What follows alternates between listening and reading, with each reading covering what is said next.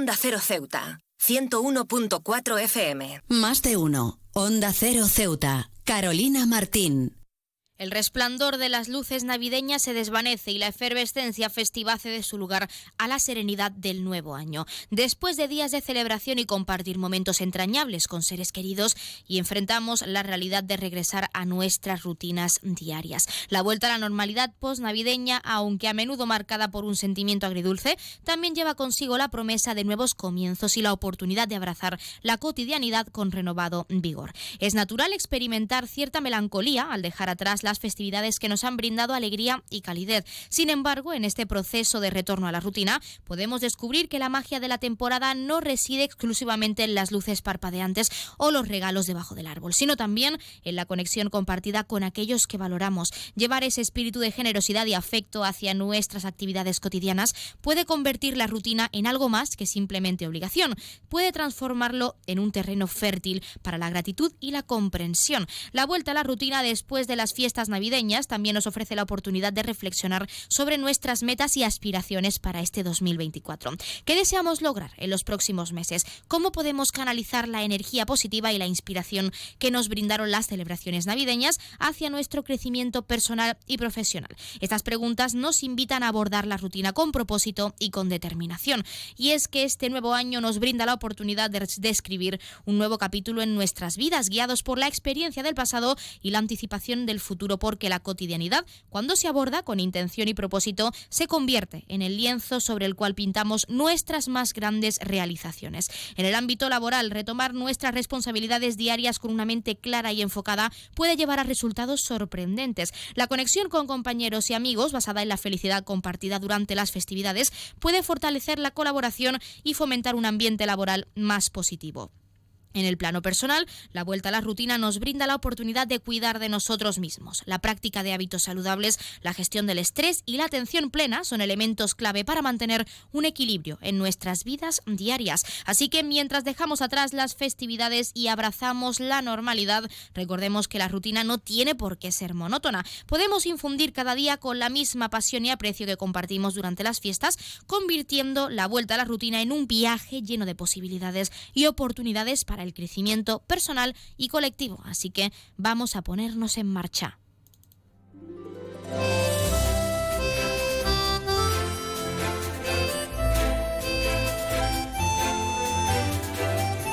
Buenas tardes. Arrancamos el programa de este lunes 8 de enero y lo hacemos hablando de la vuelta a la rutina después de las fiestas y cómo debemos mantener una salud física y mental equilibradas para hacerlo con positividad. Nosotros arrancamos ya con una nueva edición de nuestro programa Más de Uno Ceuta. Vamos a desconectar como cada día por un rato con un programa que viene cargado de temas interesantes.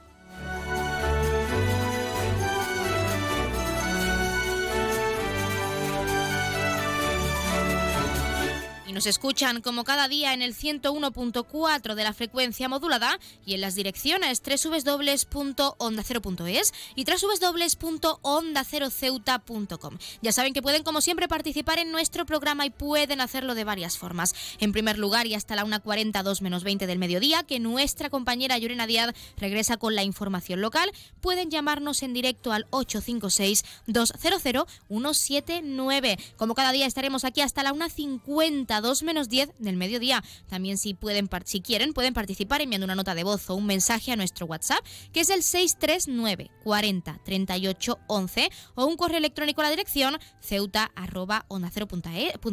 Y otra alternativa, si lo prefieren, es contactarnos a través de nuestras redes sociales, porque estamos en Facebook y en Twitter en arroba onda cero ceuta.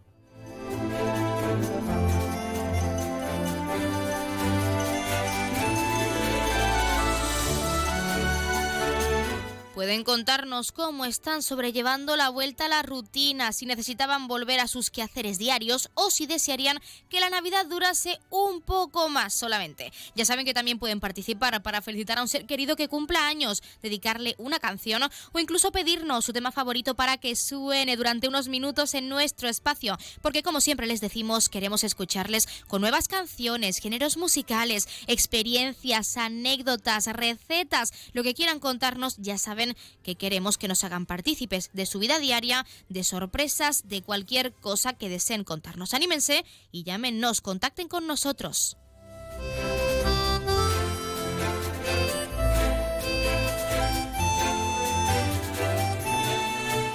Pues como siempre tenemos muchas cosas que contarles cuando son las 12 y 25 minutos de este mediodía, como siempre, recordando que la empresa Elite, la empresa de transporte aéreo de nuestra ciudad, cuenta con una bonificación del 60% para aquellas personas no residentes en esta perla del Mediterráneo, tanto desde Algeciras como desde Málaga. Así que aprovechen y si quieren visitar a un familiar que hace mucho que no ven o simplemente conocer esta hermosa ciudad, pueden formalizar ese descuento a través de la página web www elity.es. Y con este recordatorio, como cada día, comenzamos con nuestro programa.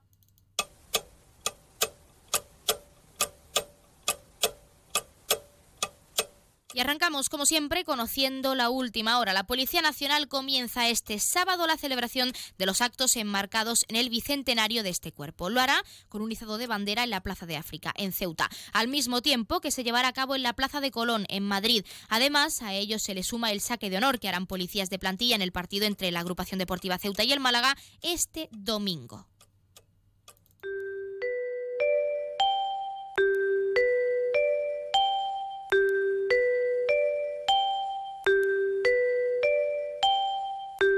Ya tenemos la previsión meteorológica según apunta la Agencia Estatal de Meteorología. Para la jornada de hoy tendremos cielos parcialmente cubiertos con temperaturas máximas que alcanzarán los 17 grados y mínimas de 11. Ahora mismo tenemos 16 grados y el viento sopla de poniente.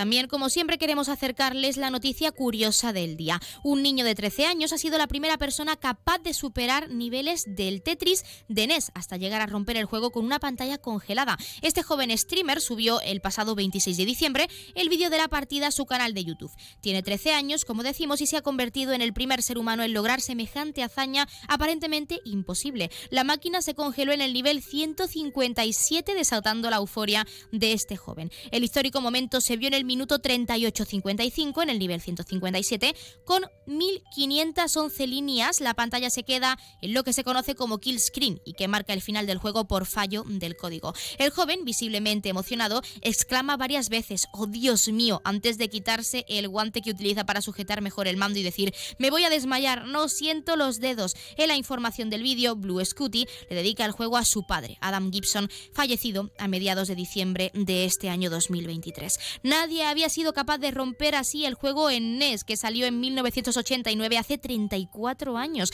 Los jugadores competitivos y el joven usó el rolling, que consiste en tamborilear con la mano derecha la parte trasera del mando, mientras que con la izquierda se controlan los botones y parte de la cruceta. Muchos de sus seguidores felicitaron a este joven por su hazaña y es que todos sabemos que el Tetris es un videojuego un tanto complicado. Enhorabuena a ese joven streamer.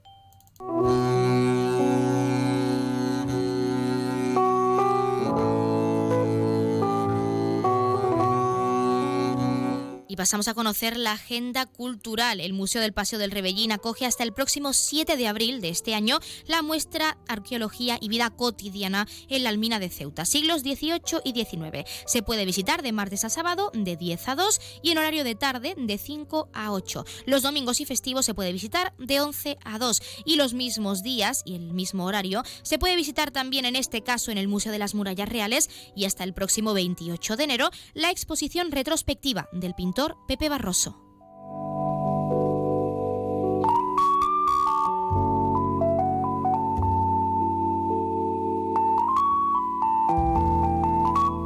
También, como siempre, queremos contarles qué ocurrió un día como hoy. En 1914, un hospital londinense, el Middlesex, comienza a usar el radio para tratar a pacientes con cáncer. En 1958, un niño de 14 años llamado Bobby Fischer gana el Campeonato Nacional de Ajedrez en Estados Unidos. En 1951, Charles de Gaulle es nombrado presidente de la Quinta República en Francia. Y en el mismo año en Cuba, las tropas de Fidel Castro entran en La Habana consolidando el triunfo de la Revolución cubana. En 1994, lanzamiento de la nave rusa Soyuz con destino a la Estación Espacial Mir. Y en 2009, en España, en el País Vasco, eh, País Vasco concretamente, perdón, se sientan en el banquillo del Tribunal Supremo como acusados Juan José Ibarreche y Pachi López, acusados de dialogar con la ilegalizada Batasuna. Es la primera vez que un presidente autonómico es acusado por este tribunal.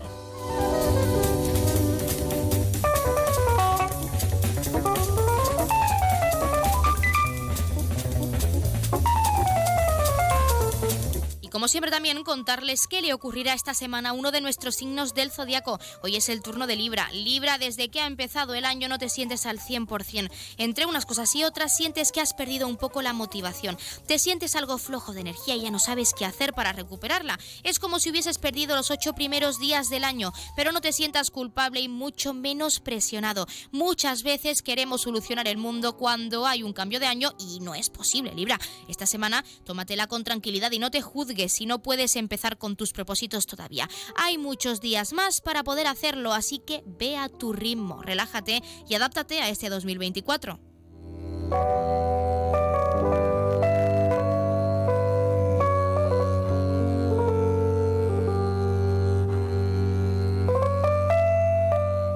Y el esoterismo es una práctica interesante y realizada por muchos. En Ceuta tenemos la suerte de contar con una tienda especializada en estos productos, el Rincón de la Luna, que además cuenta con grandes ofertas y canales para consultar cualquier duda. Nos lo contaban sus responsables, Marta y Pilar, a las que por supuesto vamos a escuchar.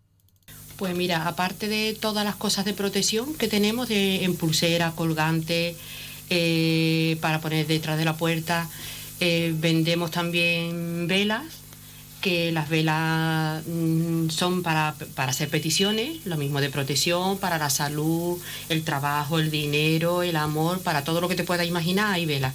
Eh, tenemos sprays también, eh, colonias, las colonias de los, de los arcángeles, los siete arcángeles. después están los perfumes de arrasa con todo, por si tienes mal de ojo, alguna envidia, cualquier trabajo que te puedan echar, arrasa con todo.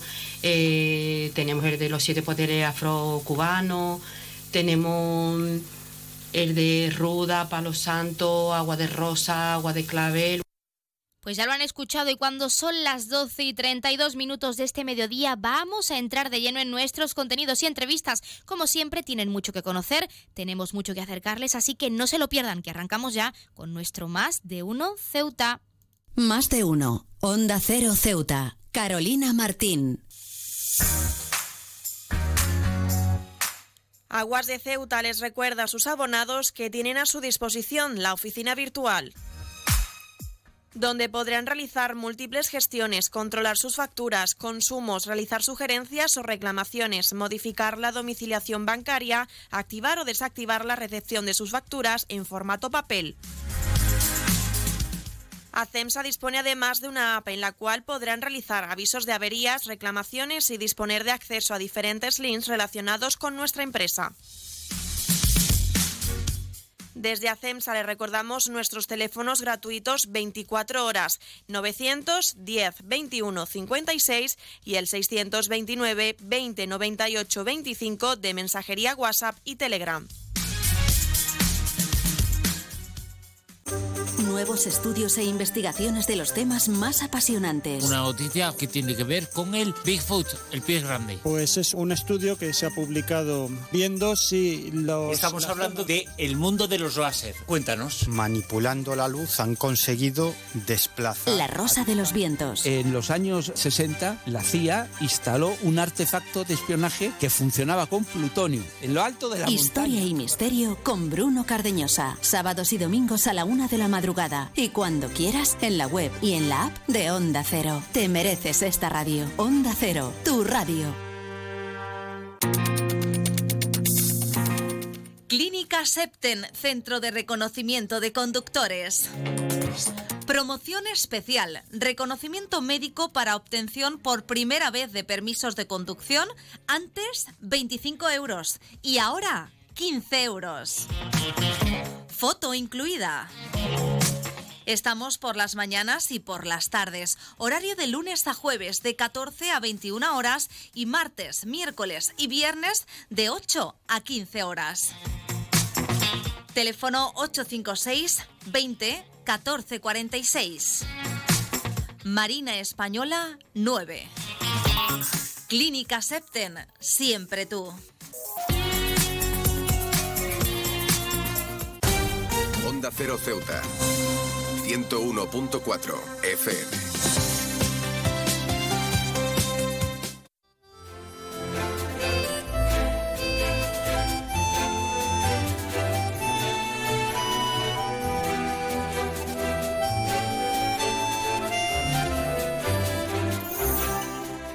Las mascotas suelen ser un regalo frecuente en fiestas y eso puede traer consecuencias una vez finalizadas. Y en nuestra sección de mascotas tenemos a Andrea Ruiz, vicepresidenta de la Protectora de Animales de Ceuta. Andrea, muy buenas tardes. Hola, muy buenas tardes. Bueno, en primer lugar y lo más importante es tener en cuenta cuáles son las consideraciones éticas a la hora de regalar a una mascota, porque en estas fiestas, como hemos mencionado hace unos segundos, se suelen regalar sobre todo cachorros a esos niños y niñas, se suelen poner eh, debajo del árbol en la noche de Reyes y hay que tener esas consideraciones en cuenta. ¿Cuáles son? Claro, hay que tener en cuenta lo primero que, una mascota no es, no es un regalo, es un ser vivo, es un, miembro más de la familia y si decidimos, si decidimos adoptar un animal, hay que tener en cuenta primero que el niño o niña al que se lo vamos a regalar no es el responsable de este, de este animal, que muchas veces eh, muchas veces lo decimos, no, vamos a regalarle un, un cachorro de gato, un cachorro de perro, mm, al final los que son responsables de, de esos animales son los, son los padres y entonces mm, tiene que ser una decisión de los padres el tema de adoptar. Tú le puedes hacer perfectamente el regalo entre comillas de vamos a hacer, vamos a tener un, un, animal en casa, pero tenemos que tener en cuenta que los responsables en todos los aspectos son los padres. Primero porque una, un menor de edad no puede ser el titular de ninguna mascota y luego tanto que a nivel económico como de paseos y demás, al final los que se hacen responsables siempre son los padres. Y, y bueno, sobre todo hay que tener en cuenta eso, que es un miembro más de la familia, que no es, un, no es una mascota, o sea, no es un peluche que lo pongas debajo del árbol y, ya está. Es un miembro más de la familia, si se pone malito, eh, hay que atenderlo.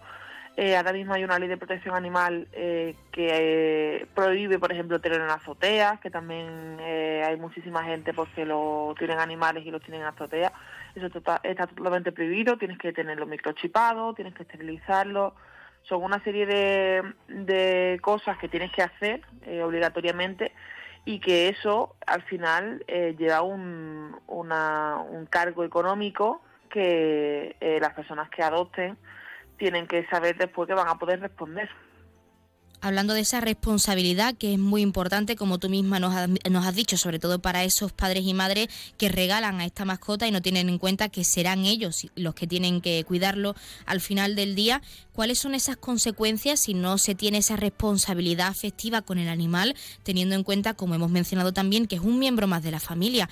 Claro, em, en, el, en ese sentido de los animales, la adaptación al hogar eh, suele ser entre, vamos, entre comillas, suele ser fácil, siempre y cuando pues haya un, buen proceso de adaptación. Eh, los animales se adaptan rápidamente a una casa. ¿Qué pasa? Que cuando después nos damos cuenta de la responsabilidad real que supone tener una mascota, el papá o la mamá se dan cuenta que el niño, ya sea, no hace falta que sea un niño de 5 o 6 años, eh, muchas veces eh, chicos con 16, 17 años, no, sí, sí, papá, yo voy a ser responsable, yo lo voy a tener, yo lo voy a cuidar, yo voy a sacar todos los días al perro a la calle. Mm, después sale la fiesta, eh, los amigos, quedo con, con el novio o con la novia y o los estudios, mm, me voy a estudiar Granada, me voy a estudiar Madrid, me voy a estudiar a cualquier sitio, no me dejan llevarme a mi mascota. Al final son los padres los que se hacen responsables. O sea, eso es algo que tenemos que tener en cuenta, que, que los padres son al final los que se están haciendo responsables y sobre todo si es un menor de edad el que al que les regalan el, el animal. Entonces, eh, eso sobre todo, em, tener en cuenta la responsabilidad que se supone para la familia. Eh, ¿Cuál es la, el final muchas veces de este tipo de mascotas? La protectora. Eh, al final llegamos a la, en, en, verano, llegamos allí, no mira que me lo regalaron, es que lo regale, se lo regala a mi hijo y ahora salió una alergia repentina, que es muchas veces la excusa perfecta para abandonar una mascota, una alergia eh, o nos vamos de viaje eh, y no me dejan llevarme mi perro los 20 días. Mm, no lo puedo, no lo puedo tener. Mm, o lo dejo aquí o, lo tengo que dejar en cualquier otro sitio. Eh, y el animal, el incorporarlo en la protectora suele ser algo traumático para ellos, o cuando los dejan en la perrera o cuando los dejan, cuando los dejan en cualquier sitio, es algo totalmente traumático Ahora mismo hay perros en la, en la pecera que acaban de ser abandonados recientemente eh, y, eso es algo horrible. O sea, imagínate de vivir en una casa, eh, meterte de repente en un chenil en un sitio con 60 perros más, solamente eh, escuchar el ladrido y van a limpiarte una vez al día. Mm, eso es horroroso. Hay muchísimos animales pues, que han dejado de comer, eh, han perdido muchísimo peso, eh, están completamente esqueléticos y por más que hagas, ese animal lo que necesita es una casa. muchas veces las instalaciones de las perreras y de las protectoras no puedes hacer más por ello. por muchas horas que vaya, por mucho tiempo que esté, mm, no es una casa y ese animal se muere de pena y, es algo totalmente traumático para ellos. O sea, hay que pensar muy bien a la hora de, adoptar y a la hora de regalar si vamos a ser totalmente responsables, más que nada por, por ese animal que cuando llega una perrera, llega una protectora, se va a morir de pena. Tanto los perros como los gatos, los gatos son incluso más sensibles y no es la primera vez que han dejado un perro allí, un gato allí, no, no, aquí va a estar bien y a los 15 días el animal se ha muerto. En vuestro caso, como entidad que trabaja día a día con estos animales, ayudándoles, atendiéndoles, ¿qué supone para vosotros? Porque de hecho somos conscientes de que sufríais hasta hace relativamente poco pues esa situación de colapso, de saturación en las instalaciones al tampoco poder eh, trasladar los animales adoptados a Francia, en este caso, por poner un ejemplo. ¿Qué supone para vosotros que se abandonen a estos animales también después de las fiestas navideñas? Para nosotros, lógicamente, es un, sufrimiento igual que, para esto, que para los propios animales. Primero porque, bueno, nosotros ahora sacrificamos nuestro tiempo, sacrificamos el poco rato libre que solemos tener eh, para atender estos animales y muchas veces el saber eh, que hay lista de espera, porque ahora mismo es la realidad, hay lista de espera en la perrera para abandonar a las mascotas eh, el no poder sacar animales porque no salen adopciones, eh, salen muy a cuenta gota en relación a la, cantidad de abandonos que hay, que sí que es verdad que las adopciones no están saliendo, están saliendo muchísimos animales adoptados, pero si lo comparas con el índice de abandono es que no salen a cuenta gota y el pensar que nos está comiendo eh, el listado ese de abandono nos está superando, para nosotros es, vamos, es un estrés constante de no saber que si mañana te van a traer un perro en la puerta, dónde lo vas a meter, qué vas a hacer con él. Si una familia de repente te dice que ya no, te no se lo queda más, dónde te vas a meter ese animal. Mm, nosotros, vamos, improvisamos lo que sea. Hemos tenido incluso animales eh, metidos en una jaula pequeña de gato eh, unas horas e intentando buscar lo que sea para él, una casa de acogida donde sea, eh, y pues ya te digo que buscamos lo, vamos, el, mínimo juego que tengamos en la protectora lo buscamos, pero es que hay veces que no se puede. O sea, ahora mismo eh, tenemos también todo prácticamente, prácticamente lleno. Hemos tenido animales hasta los cuartos de baño de la protectora porque es que mm, se pelean o hay cualquier cosa o llega una urgencia y nosotros no podemos decirle que no a un animal.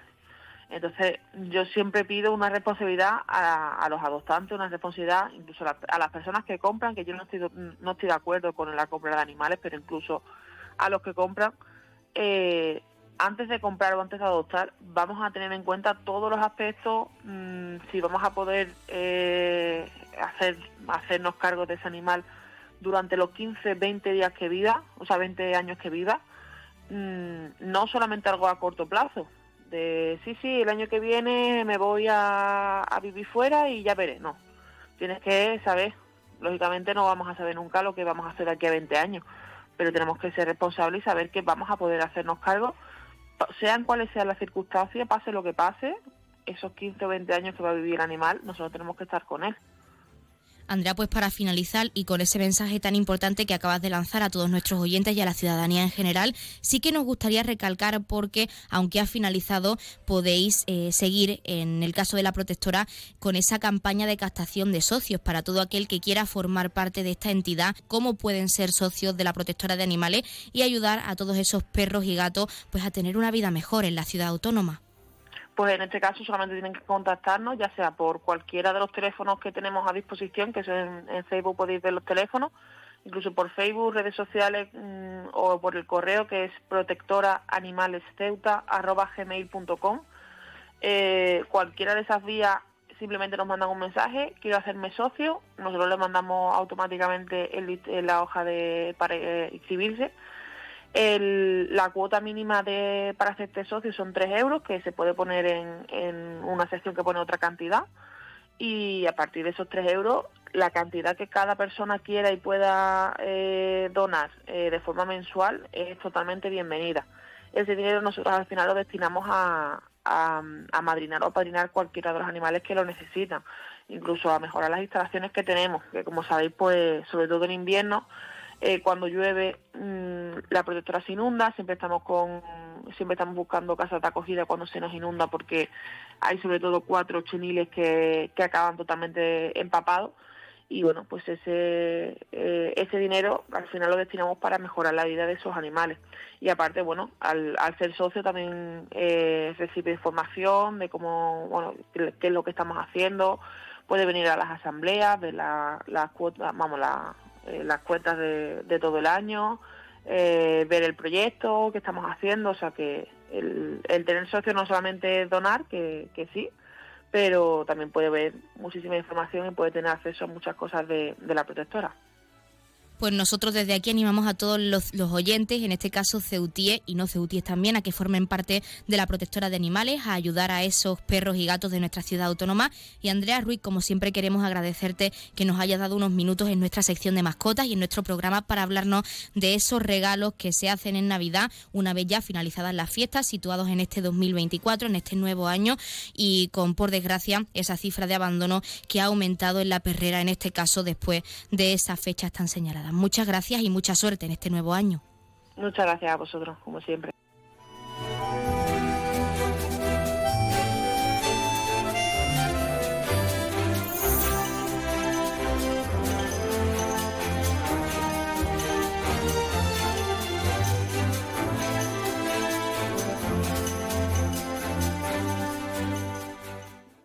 Más de uno. Onda Cero Ceuta. Carolina Martín. Es normal pensar que la radio hace mucha compañía, pero nosotros queremos agradecer la compañía que vosotros, los oyentes, hacéis a la radio. Porque cada día sois dos millones. Imagina si tenemos compañía, para rato, para 24 horas de contenido todos los días de la semana. Y no es de extrañar, porque entretenimiento tenemos para aburrir. Bueno, para eso justamente, ¿no? Yo dejaba esta sección para divino. Estamos aquí para que el trayecto de vuelta a casa se os haga familiar, para que tengáis excusa para salir a correr, para que ese vuelo de varias horas se os pase volando y para que no dormir sea un sueño. Onda Cero, tu radio. Es la una de la mañana. Te acabas de terminar el último capítulo del libro que te ha tenido enganchado noche tras noche. Y te preguntas, ¿y ahora qué? Si hay expertos en llenar vacíos culturales, estos son Rubén Amón, Sergio del Molino, Rosa Belmonte, Guillermo Altares e Isabel Vázquez. Bienvenido al mayor club de lectura, cine, series y música. La Cultureta Gran Reserva. Cada viernes a la una y media de la madrugada. Y siempre que quieras en la web y en la app. Onda Cero, tu radio. Ayudo a hacer los deberes a los niños y descanso. Vale, ayudo a hacer los deberes a los niños, acerco a mi madre a Aquajim y descanso. Vale, ayudo a hacer los deberes a los niños, acerco a mi madre a Aquajim, paseo a Coco y... No se puede estar en todo. Bueno, Onda Cero sí, porque está en web, en app, en Twitter, en Instagram, en TikTok, en Facebook, para que puedas escuchar lo que te has perdido en directo, para que puedas comentar y disfrutar de contenidos exclusivos en la comunidad digital de Onda Cero. Onda Cero, tu radio.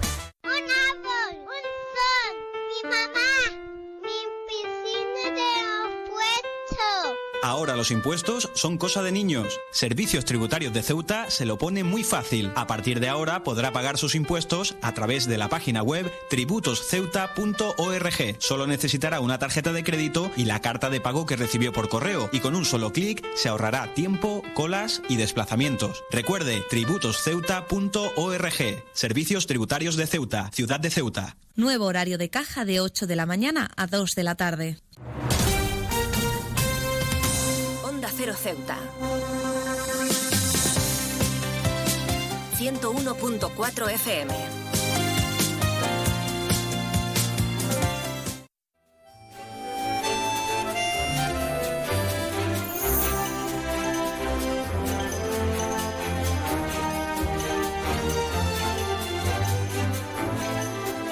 Nos hemos alejado en el cine de la clásica trama héroe-villano y apenas hay malos en las pelis actuales. Para hablar de ello tenemos con nosotros a Elena Neira, profesora colaboradora de los estudios de Ciencias de la Información y de la Comunicación de la UOC y también investigadora del grupo Game. Elena, muy buenas tardes. ¿Qué tal? Buenas tardes.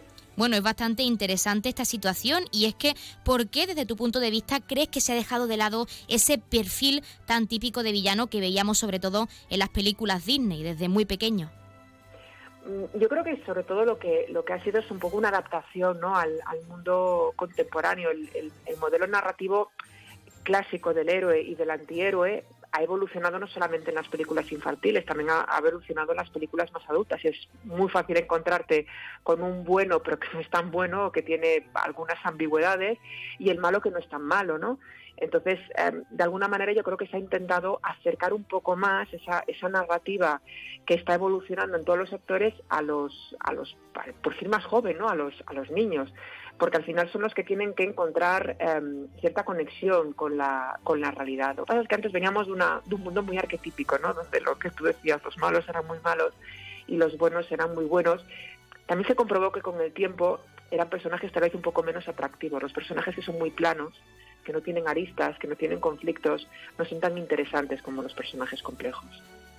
Bueno, de hecho, como tú misma nos has comentado, la narrativa evoluciona y es que las tramas también son más profundas, donde todos los personajes se desarrollan, incluido el antagonista, que como hemos mencionado no es el típico villano clásico de Disney, y nos gustaría saber a qué se debe este cambio, por qué crees que se ha decidido profundizar en la trama pues para acercarnos a las nuevas generaciones, qué objetivo pretenden con esto. Fíjate que yo creo que esto sobre todo eclosiona de una manera muy clara con Pixar, que es eh, de las primeras compañías que además de innovar en la tecnología, en la tecnología de la animación, también se da cuenta de que por qué los padres tienen que acompañar a los niños a ver una película que a ellos no les interesa en absoluto, ¿no? Y son los que primero empiezan a desarrollar estas, estas historias que tienen muchas capas. Todo un niño le pones una película de Pixar y es, eh, se queda con la historia, con la historia que está en la superficie, y eh, el adulto, la persona que, tiene un, nivel de madurez mucho mayor es capaz de ver una profundidad, una, una moraleja o un conflicto que a lo mejor es, eh, pasa inadvertido para, para el, ojo de un, de un, niño. Yo creo que ahí está la clave, ¿no? El, el, hecho de ir a narrativas mucho más complejas, a tramas más complejas o con más capas, lo que hacen es seducir a distintos grupos de edades por igual y con lo cual hacen que ir al cine sea una experiencia muy placentera para todos, cuando antes el ir a ver una película infantil, pues a los padres era algo que a lo mejor no les, les parecía particularmente estimulante, más allá de pasar un buen rato con sus hijos. Bueno, de hecho lo hemos visto en películas, hablando de Pixar en concreto, pero también por citar algunas otras películas, podemos verlo en Del Revés o en Coco, que son películas bastante profundas y que quieren al final transmitir valores como es la familia, la unión y el estar pues en paz contigo mismo y con los que te rodean, es algo bastante importante. Y Elena, ¿cómo este tipo de tramas, cómo este tipo de valores que se transmiten a través de estas nuevas películas, pues beneficia a esas nuevas generaciones, sobre todo a educarse al final a través del cine, que es un medio de expresión, es el arte también, pues de cara a, esos valores, a poder aplicarlo en su día a día, en el futuro. Sí, sobre todo yo creo que están haciendo una labor muy importante de normalización, ya no solamente en las historias, ¿no? Había antes, había historias eh, que eran como prohibidas, ¿no? Para los niños. Eh, se me ocurre, por ejemplo, en el caso de, Red, eh, que es la, una de las últimas películas de Pixar en el que la protagonista es la transición de una chica preadolescente a la adolescencia, que es cuando tiene su primera menstruación, que era un tema que jamás habíamos visto en una película infantil, ¿no? pero que es una realidad para muchas niñas. o el tema de la muerte, como el caso de Coco, que habla de, la muerte de un ser querido. Eran como temas, eh, de alguna manera los niños siempre han estado protegidos de los momentos más duros de la vida. Yo creo que ahí las, las películas están empezando a jugar un papel aleccionador que va mucho más allá de lo que hacíamos antes, ¿no? de, las metáforas de nobles con extraños de Caperucita o este tipo de historias. De todas maneras, también creo que hay una, normalización que va mucho más allá. También son películas mucho más plurales en cuanto a, cómo representan a esa juventud, a las razas que están eh, representadas en esos personajes, al tipo de, hasta la orientación sexual de algunos de sus protagonistas. Es decir, con, el paso del tiempo yo creo que nos hemos ido modernizando para que la fotografía que, muestran, un poco siguiendo el, silogismo de, que las películas de Disney ya no parezcan una película de Disney, sino que sean un poquito más cercanas a la realidad. Para finalizar, y creo que también es importante destacarlo, hemos hablado del perfil de villano, se ha también renovado, por así decirlo, y ahora lo que podemos observar quizá en películas un poco más adultas, como en la saga de Marvel, por ejemplo, por ponerlo, eh, la bruja escarlata, que más que una villana es un antihéroe, eh, esa figura de antihéroe que pretende profundizar, no es ni malo ni bueno, tiene sus motivos para actuar en la mayoría de ocasiones, y nos gustaría saber por qué se ha creado este perfil de antihéroe, o más que crear, por qué ha evolucionado tanto y por qué se ha perfilado pues este, esta, este personaje en concreto para transmitir a las nuevas generaciones que no todo es malo, no todo es blanco o negro, sino que también hay grises, que es en el caso pues de la figura del antihéroe, como comentamos.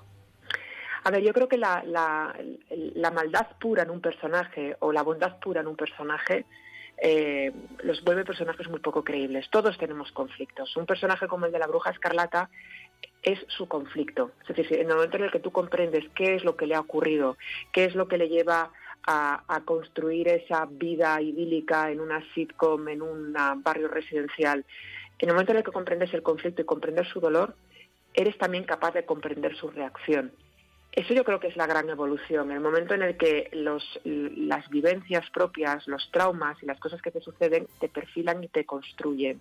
Eso nos acerca mucho más a la realidad de la vida y eso es lo que hace que los personajes conecten mucho más con la gente. esto ya lo vemos desde la época, ya desde la época de, HBO. HBO fue la primera gran cadena de televisión que empezó a experimentar con personajes moralmente ambiguos. Fue la primera que se atrevió en convertir en protagonista a un mafioso que mataba a gente, pero que tenía problemas de ansiedad.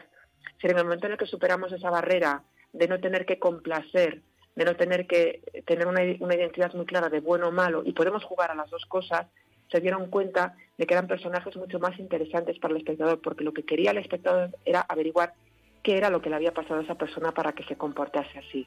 Son personajes que dan más juego, son personajes más divertidos, son personajes que te permiten mucha más cintura a la hora de hacer que les pasen cosas, ¿no?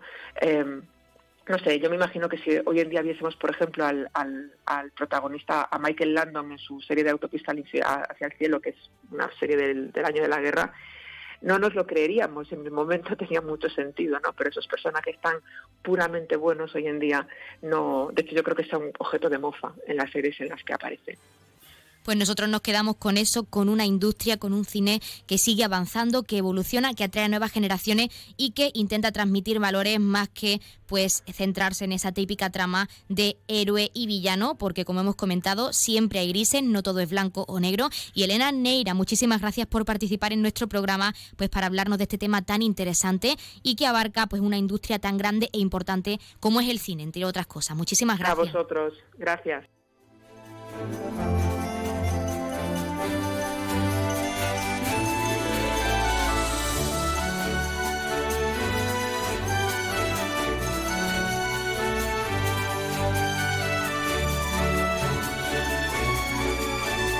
Pues nosotros, como siempre, nos estamos acercando a la una del mediodía. Son las 12 y 58, casi 59 minutos. Y como ya saben, a esta hora, a la una en punto, les dejamos en primer lugar con nuestros compañeros de Madrid, que les acercarán tanto las noticias de última hora a nivel nacional de lo que ocurre en nuestro país, como las noticias de interés a nivel internacional de lo que ocurre en el mundo. Y con el objetivo de que siempre nos mantengamos informados, de que siempre conozcamos la actualidad y lo que ocurre más cerca de nosotros. Y hablando de lo que ocurre más cerca de nosotros, también, como cada día, les dejaremos con nuestros compañeros de Andalucía, que como siempre tienen que acercarles toda esa información a nivel regional. Nosotros regresamos con la segunda parte de nuestro Más de Uno Ceuta, con nuestros contenidos y entrevistas en directo, a partir de la 1 y 10, una 12 minutos. Y como ya saben, en primer lugar, lo haremos de la mano de nuestra compañera Yurena Díaz, que siempre nos deja ese pequeño avance informativo, esos titulares que tiene que acercarles en directo a todos nuestros oyentes a partir partir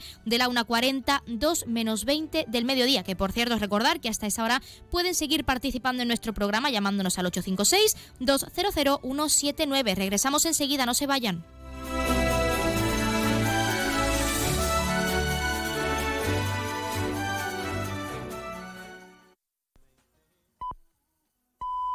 Es la una de la tarde, mediodía en Canarias.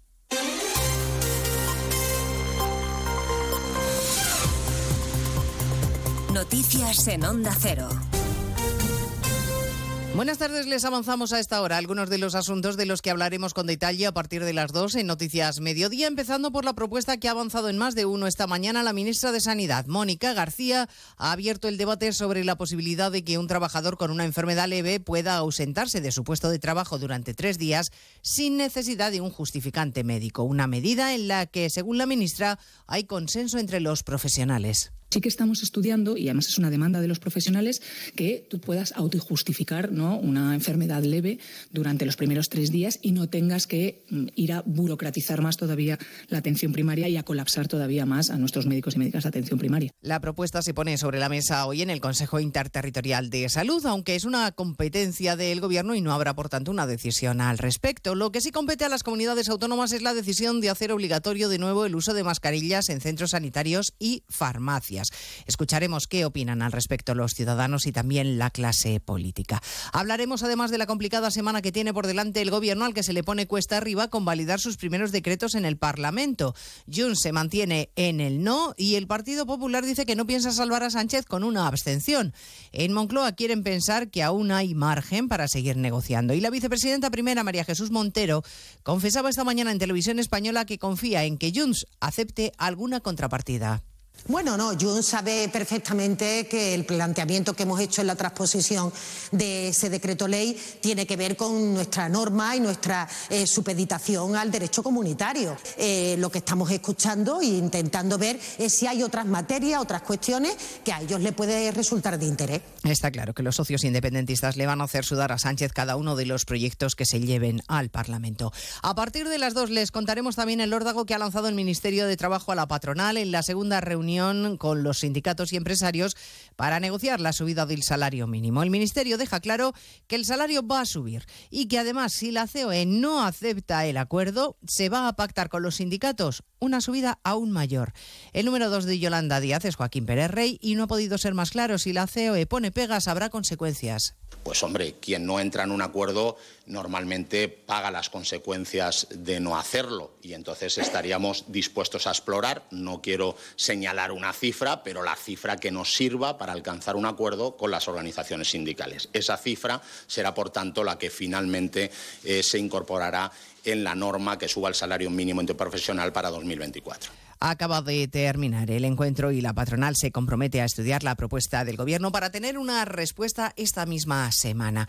La mitad de los españoles tiene menos dinero que hace un año después de pagar los gastos esenciales y las facturas. Estamos por encima de la media de la Unión Europea y entre los 10 donde más ciudadanos se encuentran en esta situación. Jessica de Jesús. Hungría, Polonia y Reino Unido lideran este ranking elaborado por Intrum. En el caso de España, el comienzo del año se presenta como un desafío económico con una cuesta de enero que podría ser más complicada de lo habitual, apunta el informe Parte de los hogares españoles se ven en la necesidad de replantear y ajustar el importe destinado al ahorro. El 51% afirma que tendrá que reducir la cantidad de dinero que reserva mensualmente para protegerse de la inflación y los altos tipos de interés. Además, de cara a los próximos meses, el 59% de los encuestados en España reconoce que va a cancelar o reducir su gasto en unas vacaciones o en, o en una escapada de fin de semana. Hoy se cumplen tres meses de los atentados terroristas de Hamas contra Israel y la espiral de violencia parece no tener fin. Hoy un bombardeo israelí ha terminado con la vida de un alto comandante de una unidad de élite de Hezbollah, el grupo terrorista que patrocina Irán en el Líbano. Diana Rodríguez. Sí, ataque israelí que habría acabado este lunes con la vida de un importante comandante de la unidad de élite Radwan de Hezbollah, que según fuentes libanesas ha perdido al menos 130 combatientes en el sur del Líbano desde los ataques de Hamas del 7 de octubre. Por su parte, el ejército de Netanyahu, que amenaza con copiar y pegar en Beirut la destrucción de Gaza, asegura también que ha atacado de madrugada varias posiciones de la milicia chií en el país vecino. La respuesta de Hezbollah llegaba esta mañana con el lanzamiento de misiles antitanque contra la ciudad de Kiryat Mona en el norte de Israel y en cuya frontera permanecen desplegados 200.000 soldados israelíes. Les contamos además que el Papa Francisco ha pedido que se prohíba en todo el mundo la gestación subrogada. Lo ha hecho en su discurso en el Vaticano ante los embajadores acreditados en la Santa Sede. Y seguiremos atentos a la evolución del vertido de pellets de plástico en la costa costa gallega ha ensuciado esas playas y han empezado a llegar los primeros a la costa asturiana. De todo ello hablaremos en 55 minutos cuando resumamos la actualidad de esta jornada de lunes 8 de enero. Elena Gijón, a las 2, Noticias Mediodía.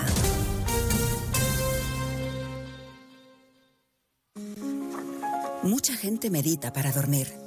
A otros les recomiendan leer para conciliar el sueño. Nosotros queremos ser sinceros contigo. Si lo que quieres es dormir, escuchar Radio Estadio Noche no ayuda. ¿Qué le vamos a hacer? Es imposible pegar ojo, porque es imposible despegar la oreja. Disfruta sin descanso de la mejor actualidad deportiva y los debates más encendidos con Rocío Martínez y Edu Pidal. Cada noche a las once y media y siempre que quieras en la web y en la app. Onda Cero, tu radio.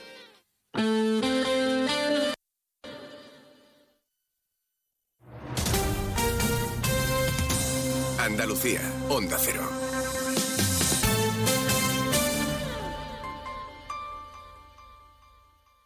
En CESIF trabajamos por mejoras reales para el personal de correos. Reclamamos retribuciones dignas, bolsas de empleo transparentes y cobertura de puestos al 100%. Acabemos con la precariedad en correos. Para ello, confía en un sindicato profesional e independiente. Tu voto tiene la última palabra. Hazte con el sobre del cambio. El 11 de enero, vota a CESIF. Sobre todo, Onda Cero Andalucía. Noticias de Andalucía. Jaime Castilla. Buenas tardes, hacemos a estar un repaso de la actualidad de Andalucía de este lunes 8 de enero, día de reunión del Consejo Interterritorial de Salud para hablar de la gripe y de su alta incidencia. El Ministerio de Sanidad propone en esta reunión la vuelta del uso de la mascarilla en centros sanitarios, sociosanitarios y farmacias para prevenir el contagio, una situación que satura los centros de salud y urgencias de la comunidad, como denuncian desde el Sindicato Médico Andaluz. Sin embargo, la Junta recuerda que aquí la recomendación de su uso está en vigor desde antes del último verano. También el Ministerio propone la autojustificación de la baja de hasta tres días en caso de que un trabajador presente síntomas, algo que en este momento valoran los sindicatos. Pero preocupa también la sequía en este inicio de año y el Consejo de Gobierno de la Junta va a declarar de emergencia algunas obras hidráulicas en la provincia de Málaga y en Cádiz el campo de Gibraltar se prepara para el inicio de las restricciones de agua este mismo miércoles debido a esa sequía. Onda Cero Cádiz, Carmen Paul. En principio, las restricciones llegarán con la disminución de presiones leves en horario de 6 de la mañana a 11 de la noche y drásticas desde esa hora ya hasta las 6. Por otro lado, aumentan las previsiones en cuanto al riego en la agricultura o limpieza de viales o el llenado de piscinas privadas bajo pena de sanciones. En Jaén, la policía investiga a una mujer que pidió auxilio mediante una nota a un cartero diciendo que estaba secuestrada en su propia casa. Al llegar los agentes a la vivienda, ocupada ilegalmente, encontraron una plantación interior de marihuana. Onda Cero Jaén, Pepe Cortés. Los agentes contabilizaron 183 plantas de marihuana y procedieron a la detención de la mujer, que fue liberada de su presunto secuestrador, un hombre con el que mantenía relaciones sexuales esporádicas y que se dio a la fuga por los tejados colindantes a la vivienda. Seguimos ahora con el repaso de la actualidad del resto de provincias y lo hacemos por Almería. En Almería, la policía local de Níjar tiene una mujer en su plantilla por primera vez en toda su historia. En este caso, el número de agentes es de 38, con los dos últimos efectivos, a los que se sumarán dos más. Desde el consistorio insisten en que quieren fomentar iniciativas a favor de la igualdad.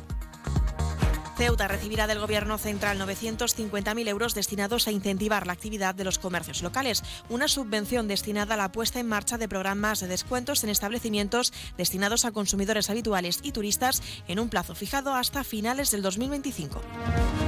En Córdoba y provincia se superaron los 2 millones de turistas durante el año 2023, según un avance de la Universidad de Córdoba. Es la primera vez en la serie histórica de datos turísticos que la provincia recibe más de 2 millones de visitantes. Sin embargo, los hoteles registraron una caída de viajeros del 7%. En Granada esta mañana ha tenido lugar la primera reunión formal del año de la Oficina Técnica para la Capitalidad Cultural. La ciudad aspira a destacar su legado histórico, artístico y cultural en esta competición a nivel europeo por la Capitalidad Cultural Europea 2031. En Huelva nos salimos de una y entramos en otra. Hablamos de fiestas. Una vez concluido el periodo navideño, toca ahora iniciar la preparación de las fiestas del patrón San Sebastián. Y este próximo domingo va a ser el pregón que va a ofrecer el exalcalde de Huelva, Pedro Rodríguez.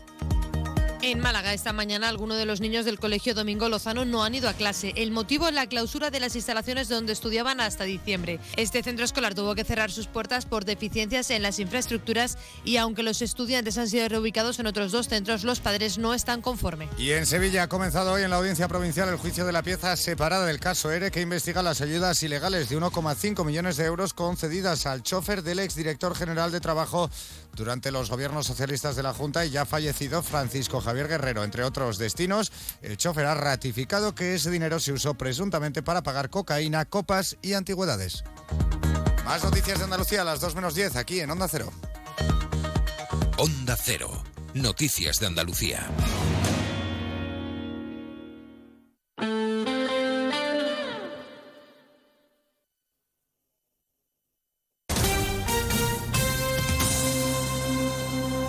.9 Onda Cero, Sevilla. ¡Alto ahí!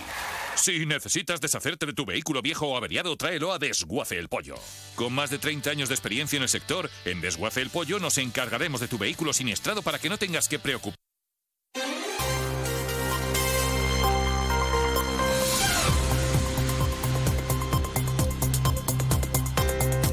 Retomamos como siempre la segunda parte de nuestro Más de Uno Ceuta y como siempre ya tenemos a nuestra compañera Llorena Díaz con ese avance informativo, así que vamos a darle paso. Llorena Díaz, muy buenas tardes, ¿qué nos tienes que contar hoy?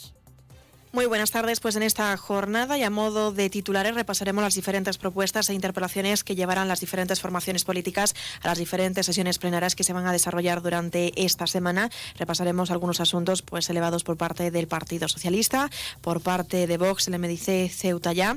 También contarles en otro orden de asuntos que este mismo lunes también está previsto un pleno extraordinario del Consejo Interterritorial del Sistema Nacional de Salud, donde la ministra de Sanidad, Mónica García, va a proponer a las comunidades autónomas el uso obligatorio de las mascarillas en los centros sanitarios y sociosanitario. Estaremos muy pendientes de las decisiones que tome Ceuta, el gobierno local, en cuanto a la ciudad, mientras dure sobre todo este pico epidémico de la gripe y otros virus respiratorios. Y es que precisamente ante este incremento de casos, desde la Consejería de Sanidad y Servicios Sociales reiteran la campaña de vacunación contra la gripe y el COVID-19, recordando que aquellas personas que estén interesadas pueden todavía acudir al punto de vacunación que está ubicado en el antiguo Hospital Militar.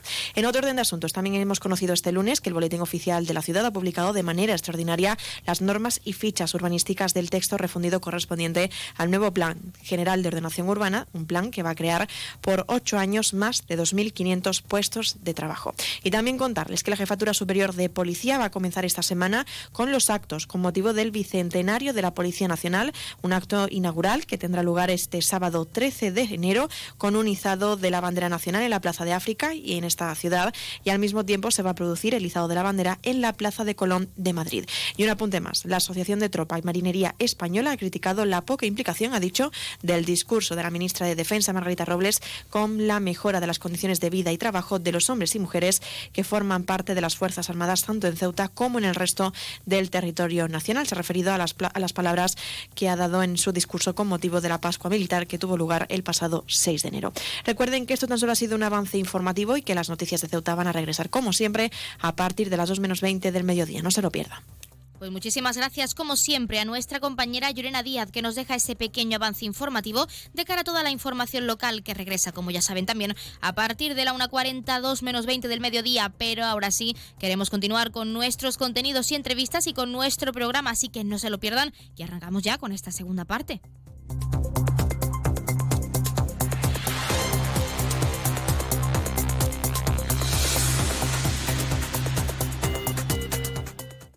Más de uno. Onda Cero Ceuta. Carolina Martín. La música mansa a las fieras. en concreto, esta. Porque el Colegio Invisible es el programa favorito del monstruo bajo tu cama.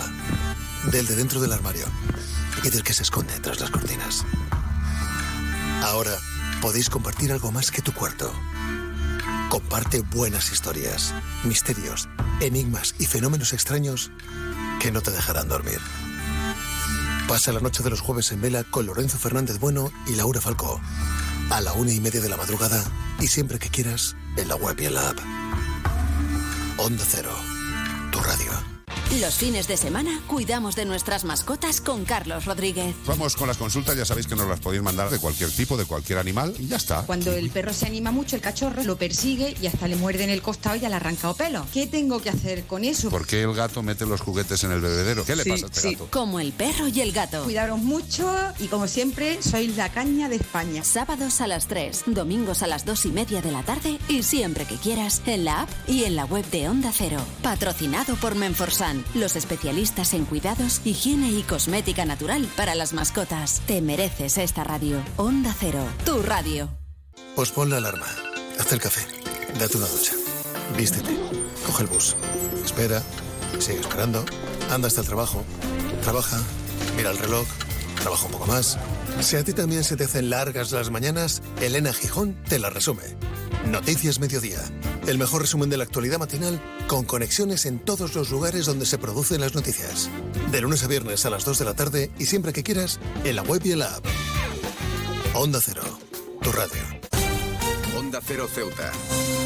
101.4 FM.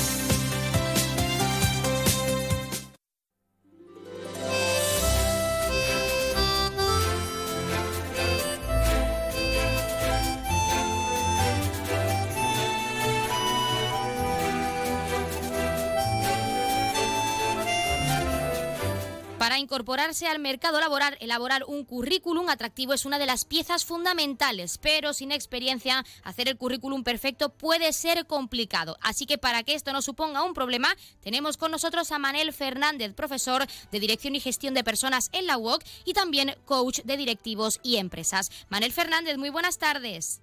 ¿Qué tal? Buenas tardes, un placer. ¿Qué tal? Un placer tenerte con nosotros en nuestro programa. Y en primer lugar, ¿cuáles son los principales desafíos que enfrentan sobre todo los más jóvenes a la hora de ingresar al mercado laboral? Bueno, el tema de la experiencia es un factor importante. Sin embargo, me gustaría decir que no es un factor determinante. Es un factor importante, pero eh, podemos hacer muchas cosas con respecto a nuestra presentación que, en definitiva, aporten valor a la empresa que nos quiera contratar hablando de ese currículum, de la realización de ese currículum, ¿qué aspectos resaltan los expertos para crear un currículum atractivo cuando se carece de esa experiencia laboral previa? Sí, cuando hablamos de que carecemos de experiencia laboral previa no significa que no tenemos una eh, formación consistente, potente, cada vez esto es más importante. Es dramático ver cómo en España hay cada vez más jóvenes que abandonan a partir de los 16 años su formación. Esto no tiene solución. Si no hay formación eh, no vas a poder acceder a, una, posición que pueda ser eh, una palanca de automotivación y de, mejora de la autoestima de la persona y de crecimiento profesional. Esto hay que decirlo clarísimamente. Por lo tanto, continúa siendo la formación el aspecto más importante para poder seguir progresando en el mundo profesional y a partir de ahí te tienes que centrar, sobre todo, conociendo bien a la empresa a la que vas a acceder, en ver cómo tú puedes aportar valor a esa compañía.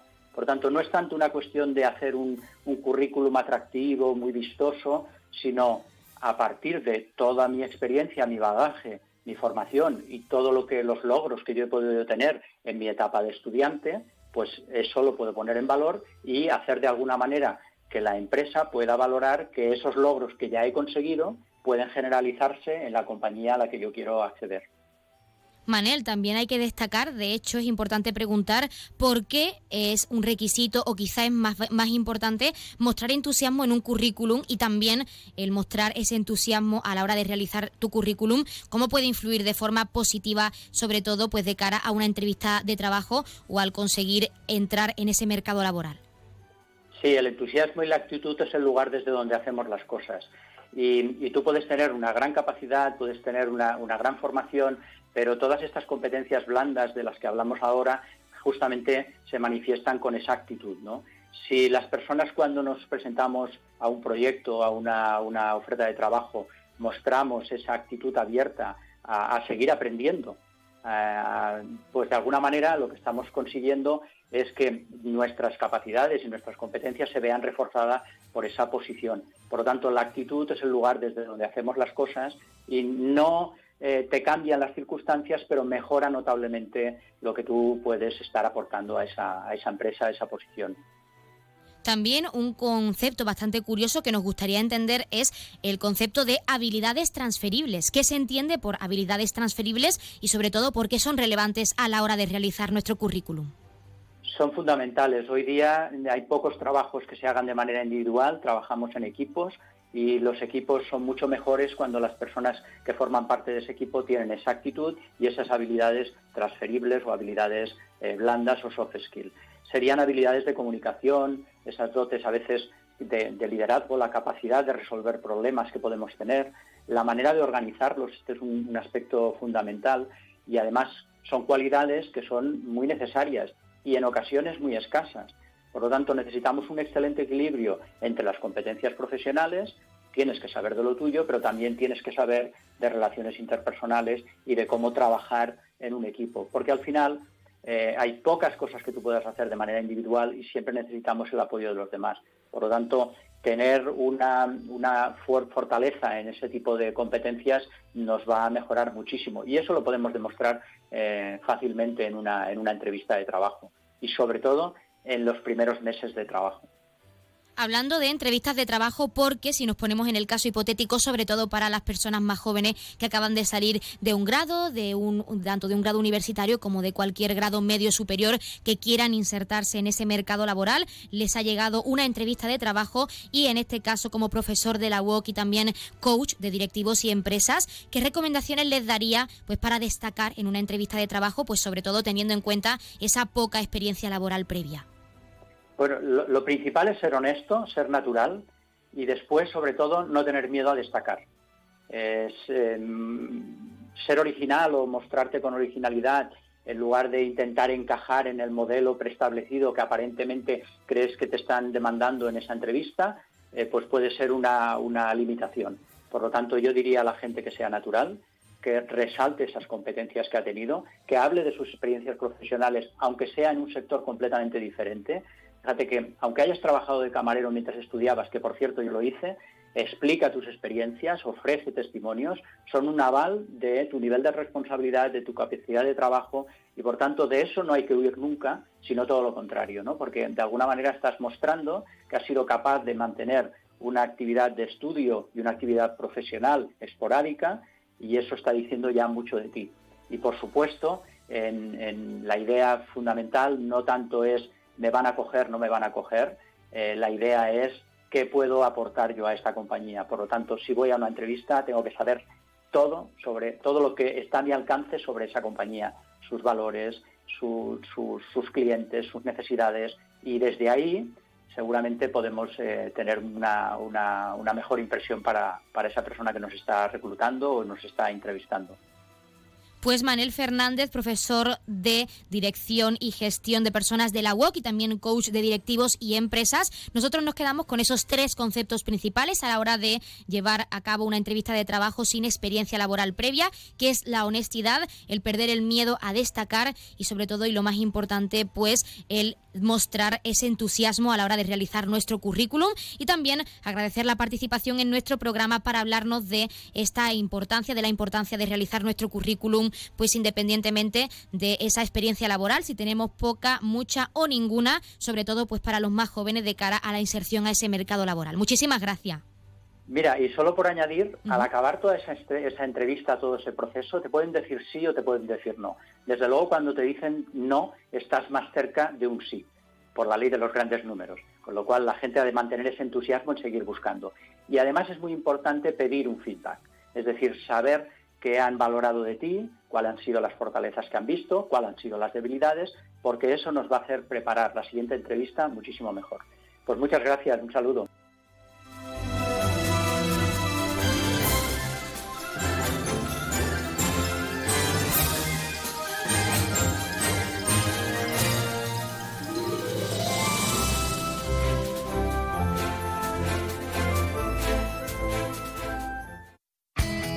CESIF, la Central Sindical Independiente y de Funcionarios, todo lo que hacemos es gracias a ti. Porque con tu confianza y apoyo, tú lo haces posible. CESIF es otra clase de sindicato. Independiente y profesional, transparente y cercano. sindicato más representativo en las administraciones públicas de España y en muchas empresas privadas. Sea cual sea tu profesión, en la función pública o en la empresa privada, CESIF es tu sindicato. Vota CESIF. Defiende tu trabajo. Pues como siempre han escuchado las palabras del sindicato CESIF, de uno de nuestros colaboradores, y como siempre estamos a la espera de esa llamada por parte de la Asamblea Territorial de Cruz Roja con ese sorteo en directo como cada día en nuestro programa. Pero mientras esperamos, queremos acercarles en primer lugar los números de interés. Ya saben que el 112 es para emergencias, 016 lucha contra el maltrato, el 900 018 018 para el acoso escolar y el 024 el teléfono de atención a conductas suicidas. Y si quieren contratar un servicio de taxi, ya saben que en nuestra hermosa ciudad en Ceuta contamos con dos empresas. Autotaxi es la primera con el 856-925-225 y también tenemos Radio Taxi con tres números de teléfono. 956 51 5406, 956 51 5407 y el 956 51 5408. Se los repito, 956 51 5406, 956 51 51 54 07 y 956 51 54 8. También, como siempre, queremos acercarles esas farmacias de guardia disponibles para hoy, lunes 8 de enero de 2024. Horario diurno tendremos disponible la farmacia de Guindos en la calle Real número 61A y también la farmacia Parra López en la avenida España número 44 en la barriada Junta Obras del Puerto. Y en horario nocturno, como siempre, tendremos disponible también esa farmacia de confianza, la farmacia Puya, situada, como ya saben, en la calle Teniente Coronel Gautier número 10 en la barriada de San José. Recordarles, horario diurno, farmacia de Guindos, calle Real número 61A y farmacia Parra López en la avenida España número 44 en la barriada Junta Obras del Puerto. Horario nocturno, farmacia Puya, calle Teniente Coronel Gautier número 10 en la barriada de San José. Seguimos esperando esa llamada por parte de la Asamblea Territorial de Cruz Roja, pero de nuevo queremos recordarles que hasta la 1.40, 2 menos 20 pueden contactar con nosotros en directo llamándonos al 856 200 179 Queremos que, nos cuenten lo que sea, que nos den alguna receta especial que les guste cocinar, que nos cuenten alguna anécdota personal de estas fiestas navideñas, cómo están sobrellevando la rutina, que nos pidan su tema favorito para que nuestros oyentes puedan ampliar su lista de Spotify y nosotros también podamos hacerlo. Lo que deseen, queremos que contacten con nosotros. Y ahora sí, ya tenemos al otro lado de la línea esa Asamblea Territorial de Cruz Roja, así que vamos a darles paso. Asamblea Territorial de Cruz Roja, muy buenas tardes. Buenas tardes. A continuación les ofrecemos el sorteo correspondiente al día de hoy, 8 de enero.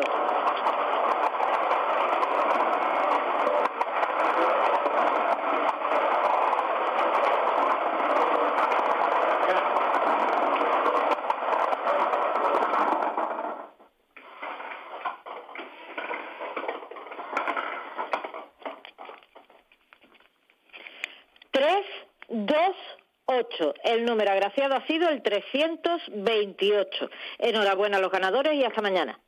Pues hasta mañana la Asamblea Territorial de Cruz Roja y como siempre muchísimas gracias por participar para ofrecernos ese sorteo en directo en nuestro programa y enhorabuena a todos los premiados y premiadas que como cada día esperamos hayan recibido esa gran noticia con nosotros y que no hayan sido pocos que también es muy importante recordarles el número agraciado de hoy que ha sido el 3 2 8 328 popularmente conocido en este caso como Alicante. 328 Alicante. Y ahora sí les hemos acercado esos números de interés farmacias de guardia y ese sorteo en directo. Como es costumbre queremos dejarles con algo de música para que desconecten para que se relajen con nosotros. Y regresamos enseguida con la recta final de nuestro más de uno Ceuta. Así que no se vayan porque seguimos aquí It's been said and done. Every beautiful thought's been already sung. And I guess right now, here's another one. So your melody will play on and on. With the best of all,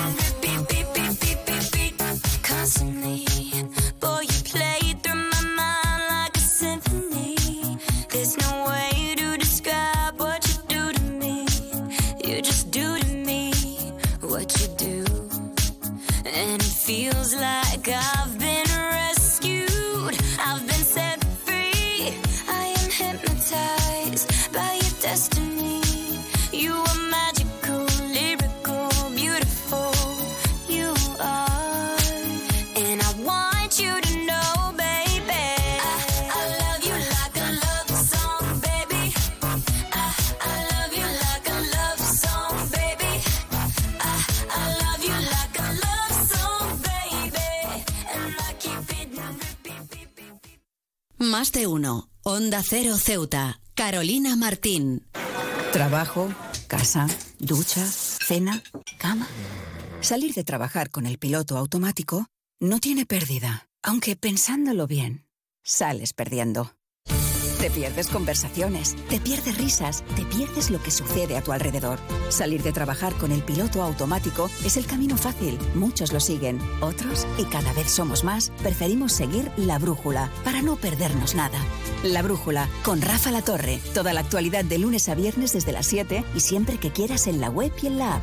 Onda Cero, tu radio. ¿Sabes qué hace más ilusión que un mini nuevo? Con su olor a nuevo, su brillo de nuevo y su mira mi mini nuevo. Un concesionario nuevo lleno de minis nuevos. Ven a Mini Borras Motor, en Avenida España. Tu nuevo concesionario Mini en Ceuta. Con su olor a nuevo, su brillo nuevo. Onda Cero Ceuta. 101.4 FM.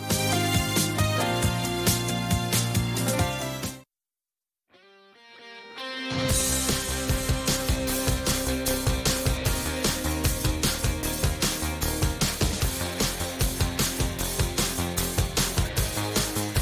Eso que escuchan es nuestra sintonía de deportes, porque como cada lunes queremos acercarles los titulares más destacados de este fin de semana y tenemos mucho que contarles. El primer apunte es que ha sido la última jornada antes del tercer derby caballa de la temporada. El Camoens ha visitado al CDC Colegio San José y también la agrupación deportiva Ceuta Femenino recibe al Mora Fútbol Sala.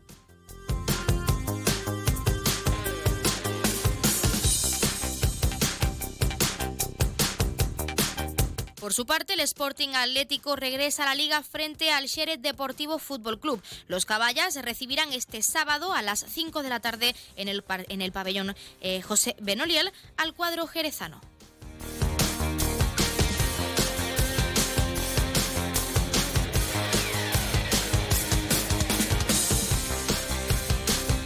Y hablamos ahora de petanca porque la temporada 2023 se cerró oficialmente el pasado 17 de diciembre con la celebración del último de los campeonatos navideños como fue el torneo El Pavo que organizó el Club Petanca José Zurrón. Con el inicio de este nuevo año 2024 toca cerrar la temporada anterior y preparar la actual y para ello la Federación de Petanca de Ceuta a través de su presidente Antonio León han convocado la Asamblea General Ordinaria.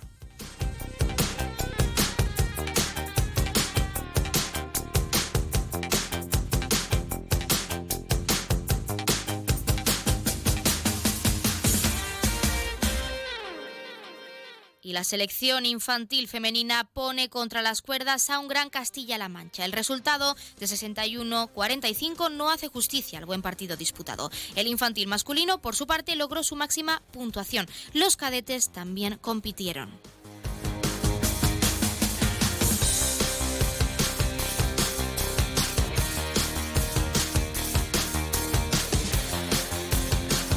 Y el equipo de natación máster del Caballa competirá en el Open de Andalucía. La competición se celebrará del 12 al 14 de este mes de enero en la localidad, localidad gaditana de Los Barrios.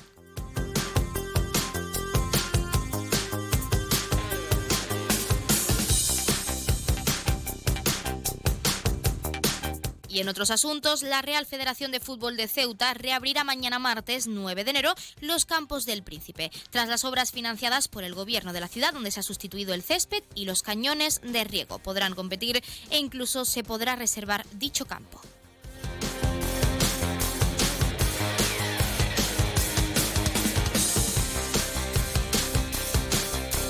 Seguimos hablando de la Real Federación de Fútbol de Ceuta porque también contará con personal sanitario gracias a Fútbol Seguro. Este programa, gracias a la colaboración del SEPE, se implementará en las competiciones de fútbol base de la Federación, por lo que en los encuentros los equipos dispondrán de esos expertos en esta materia, en concreto de 10 técnicos sanitarios.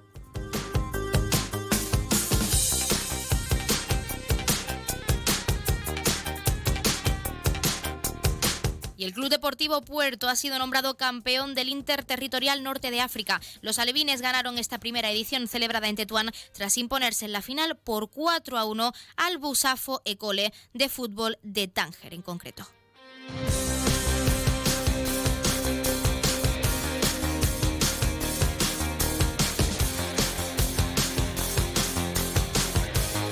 Y un último apunte deportivo. El Club Natación Caballa culmina el, Hawa, el en 15 y 13, y 13 de, eh, la posición número 15 y 13 también. Perdón. Los equipos infantiles AIB del Club de Natación finalizaron este torneo de waterpolo en Lloret del Mar, donde recibieron el, el trofeo Fair Play de la competición.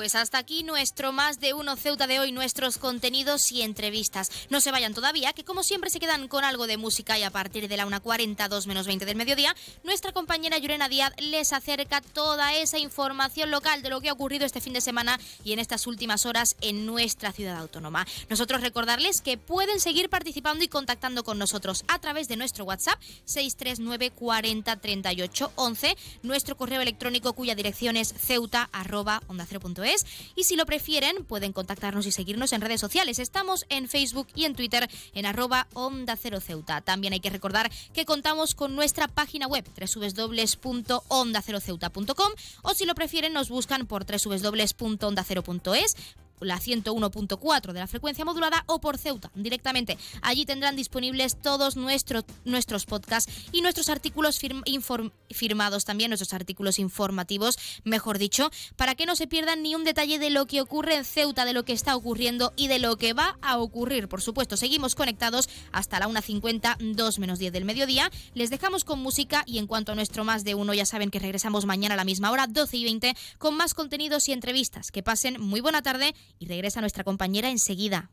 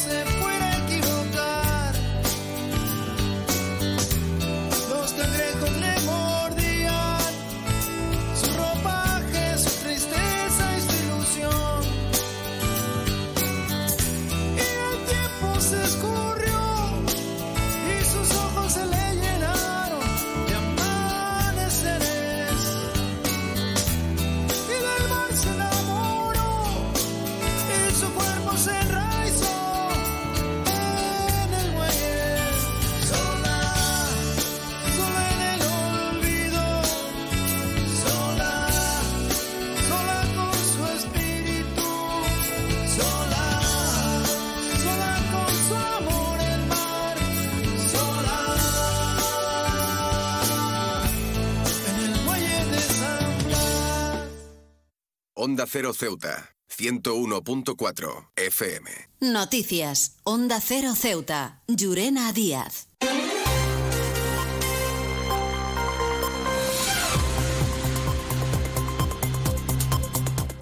Muy buenas tardes, son las 2 menos 20 del mediodía de este lunes 8 de enero. Llega la hora de noticias de nuestra ciudad, es la hora de noticias en Onda Cero. Comenzamos como siempre nuestro informativo recordando la previsión meteorológica y es que según apunta la Agencia Estatal de Meteorología, para la jornada de hoy tendremos cielos despejados. Temperaturas máximas que alcanzarán los 17 grados y mínimas de 11. Ahora mismo tenemos 17 grados y el viento en la ciudad sopla de poniente. Servicios informativos en Onda Cero Ceuta. Pues ahora sí entramos de lleno en nuestros contenidos. El Partido Socialista llevará a la próxima sesión plenaria cuatro interpelaciones referidas a la política cultural, la obra de Gran Vía, la situación y necesidades de las instalaciones de la protectora de animales y la habilitación del bono de la zona azul. Escuchamos al secretario general Juan Gutiérrez. Tres de las cuatro interpelaciones que, que presentamos los socialistas en esta próxima sesión de control corresponden a cuestiones pendientes. Algunas recurrentes, como la situación de la protectora, otras que siguen abiertas desde hace años, como la obra de la Gran Vía, o medidas aprobadas por el Pleno, pero que el Gobierno no termina de implantar, como las que presentó el Partido Socialista en septiembre sobre la zona azul. Parece mentira, mentira que haya que insistir en que no basta con levantar la mano en una sesión plenaria. Es obligado y necesario implantar las medidas que se aprueban en el Pleno. Y hablando de pleno, también elevará diferentes propuestas para la sesión que se va a desarrollar el miércoles. Gutiérrez va a solicitar al gobierno local dar una estabilidad laboral a los vigilantes cuidadores de los centros educativos de la ciudad sin que sus contratos sean interrumpidos durante los meses de verano. Desde el PSOE explican que estos cuidadores forman parte de la administración local en calidad de fijo discontinuos por más de 20 años de trabajo. Desde el Partido Socialista exigimos al Gobierno que ponga fin a la situación de precariedad e incertidumbre de los vigilantes cuidadores de los colegios públicos y, por supuesto, que le dé estabilidad laboral a un colectivo que ve cómo se les despide coincidiendo con las vacaciones escolares pese que, su, que son personal imprescindible. El Gobierno local no puede seguir externizando la injusta situación de estos empleados de la Administración. Tienen el mismo derecho que el resto de los empleados públicos a tener un trabajo digno. No puede ser que se vean obligados a solicitar la ayuda de desempleo aun siendo personal del ayuntamiento. Y seguimos hablando de otras interpelaciones. Hablamos de Vox, que trasladará su preocupación por la inseguridad en el Príncipe Alfonso hacia los operarios de limpieza y del servicio de autobús. La formación preguntará al Gobierno si actuará para evitar nuevos episodios de violencia. Escuchamos al líder de Vox en Ceuta, que defiende esta interpelación, Juan Sergio Redondo. La inseguridad en barriadas de la ciudad como el Príncipe, que llevan a sucesos como que operarios del servicio de limpieza o del transporte público hayan sido encañonados en los últimos meses, centra una de las interpelaciones que desde el Grupo Vox hemos registrado para el próximo pleno de control. Eh, queremos que el Ejecutivo dé explicaciones sobre cuál es el número de efectivos que prestan servicio y si estos han aumentado en los últimos años o si van a adoptar eh, alguna medida para evitar que se vuelvan a producir sucesos como las amenazas con armas a empleados del servicio de limpieza o del transporte público. En segundo lugar, plantearemos varias preguntas relacionadas con la demora que existe para conseguir una cita para el servicio de estadística o lo que es lo mismo el padrón. Y también interpelaremos por el eh, transporte de animales con fines no comerciales provenientes de la ciudad autónoma de Ceuta con destino a la península. También Vox presentará un conjunto de propuestas relacionadas con el cuidado y mantenimiento del litoral ceutí, así como la creación de un plan integral de rehabilitación de los centros educativos y agilizar la construcción del centro educativo del Brul.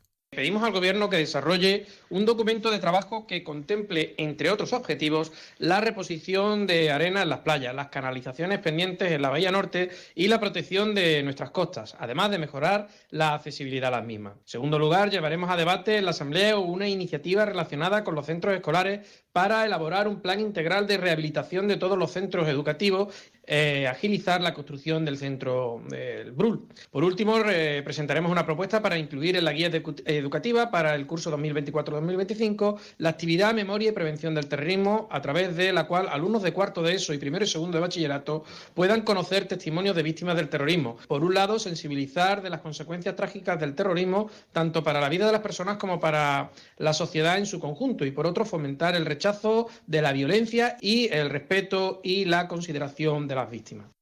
Seguimos hablando también de otras interpelaciones. Hablamos de la formación del movimiento por la dignidad de la ciudadanía que preguntará al Ejecutivo local sobre el estado en el que se encuentran las instalaciones del antiguo mercado del Príncipe Alfonso. La diputada de la formación localista, Nadia Mohamed, lamenta que a pesar de las obras realizadas en el interior del lugar, el Gobierno no haya puesto en funcionamiento estas instalaciones. Consideramos que unas obras que costaron cerca del millón de euros a las arcas públicas es, cuanto menos, una falta de responsabilidad y dirigencia que a día de hoy siga sin tener un uso concreto porque el Ejecutivo local decidió mantenerlo en el olvido en vez de preocuparse y ocuparse de reformular bien una reforma o bien un cambio en el uso inicial para que el vecindario de la barriada de Príncipe Alfonso pueda disfrutar del mismo. Para el movimiento, la desinformación y la desidia con la que este Ejecutivo ha manejado hasta día de hoy, tanto lo relacionado con las obras como el hecho de no haber hecho uso de las mismas, no son más que una muestra de cuánta importancia se ha dado a este asunto. Ninguna. Y Ceuta ya interpelará a la Asamblea por varias cuestiones. Por un lado, conocer la situación con respecto a la adquisición de viviendas vacías para su puesta en alquiler social a, precios asequibles. Según ha explicado el secretario de la formación, Mohamed Mustafa, nada se sabe del plan previsto para la construcción y la adquisición de viviendas para este 2024. Y por otra, las interpelaciones estarán relacionadas sobre el estado de la sanidad en la ciudad. Escuchamos al secretario general de Ceuta ya desde que se aprobara la propuesta de Ceuta ya, eh, que consistía en la adquisición de viviendas vacías para ponerla a disposición de la ciudadanía mediante régimen de alquiler social.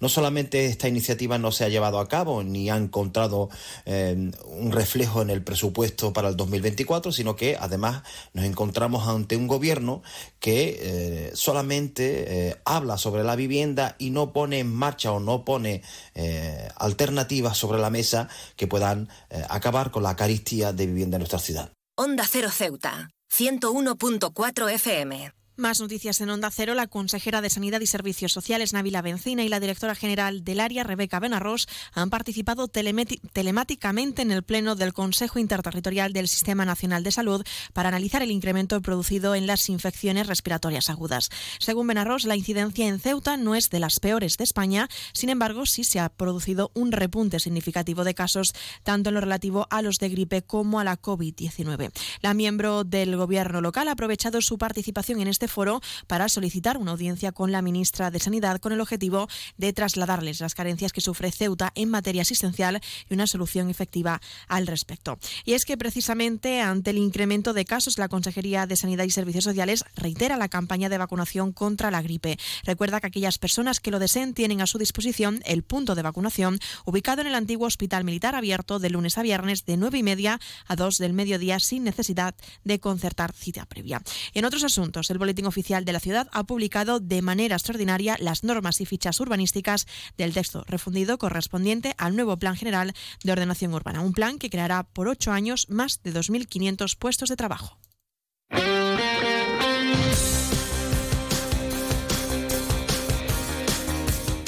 Y muy rápidamente pasamos a conocer la información deportiva. Les contamos que la selección de cadete femenino de Ceuta se despide de la Copa de España tras perder los últimos encuentros y a pesar de alcanzar un triunfo ante el equipo de La Rioja.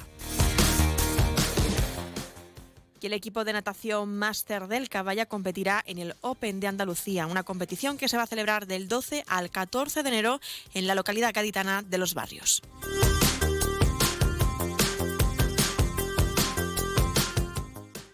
Noticias. Onda Cero Ceuta. Llurena Díaz. Y de esta forma nos estamos acercando ya a las 2 menos 10 al final de nuestro informativo. Se quedan ahora con nuestros compañeros de Andalucía que les acercarán toda la información a nivel regional. Y como siempre, a partir de las 2 de la tarde, nuestros compañeros de Madrid les ofrecerán toda la actualidad a nivel nacional e internacional. Volvemos mañana, como siempre, a partir de las 8 y 20 de la mañana para contarles todo lo que suceda en nuestra ciudad durante las próximas horas. Y también aprovecho para recordarles que pueden seguir toda la actualidad de Ceuta a través de nuestras redes sociales. Estamos en arroba arroba onda cero ceuta. Esto ha sido todo. Me despido. Que pasen muy buena tarde y hasta mañana.